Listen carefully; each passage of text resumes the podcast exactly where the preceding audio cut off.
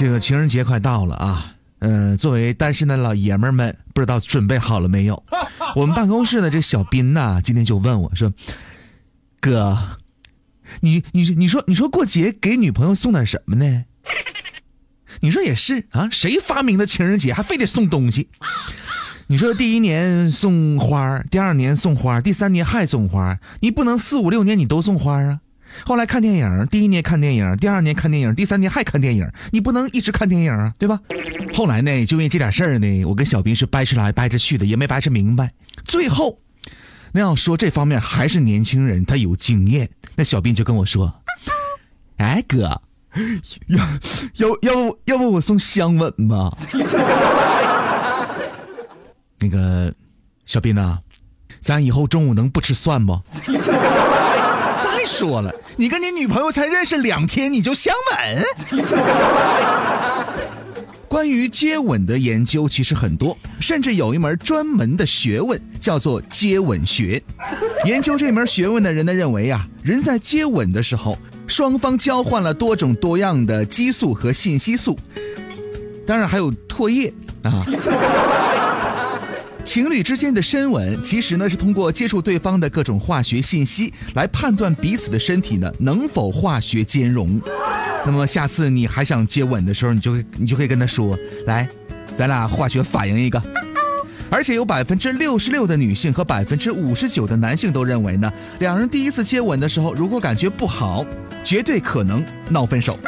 在接吻的时候，人体内的化学激素呢会发生变化，与压力有关的激素皮质醇水平呢会降低，增强亲密感的激素催产素的分泌水平呢则会上升，而且接吻呢还会促使大脑分泌内啡肽，它能使人产生快感。有人甚至精确计算出啊，一个甜蜜之吻呢，相当于吃到了二十五克的巧克力。而且男人在接吻的时候呢，更喜欢嘴巴张得较开的湿吻。通过这样的方式呢，他们本能的把自己的唾液当中的雄性激素呢传递给女人，以便唤起她的欲望。人们喜欢接吻，还因为它具有检验对方的情感的功效。接吻的前后，情侣双方呢一般会在很短的距离之内呢含情脉脉的对视片刻。而如果其中一个人呢心里对他们的关系感到不自在，他将无法自然地凝视对方，而是会不由自主地移开目光，或者呢打断对方的注视。而且接吻时，两人的一系列小动作呢，其实是一场无意识的对话。谁的口腔动作比较强势，谁张开嘴的时候呢不太情愿，谁只是张着嘴动也不动。这一切呢，都说明了他们对于这段关系的感觉。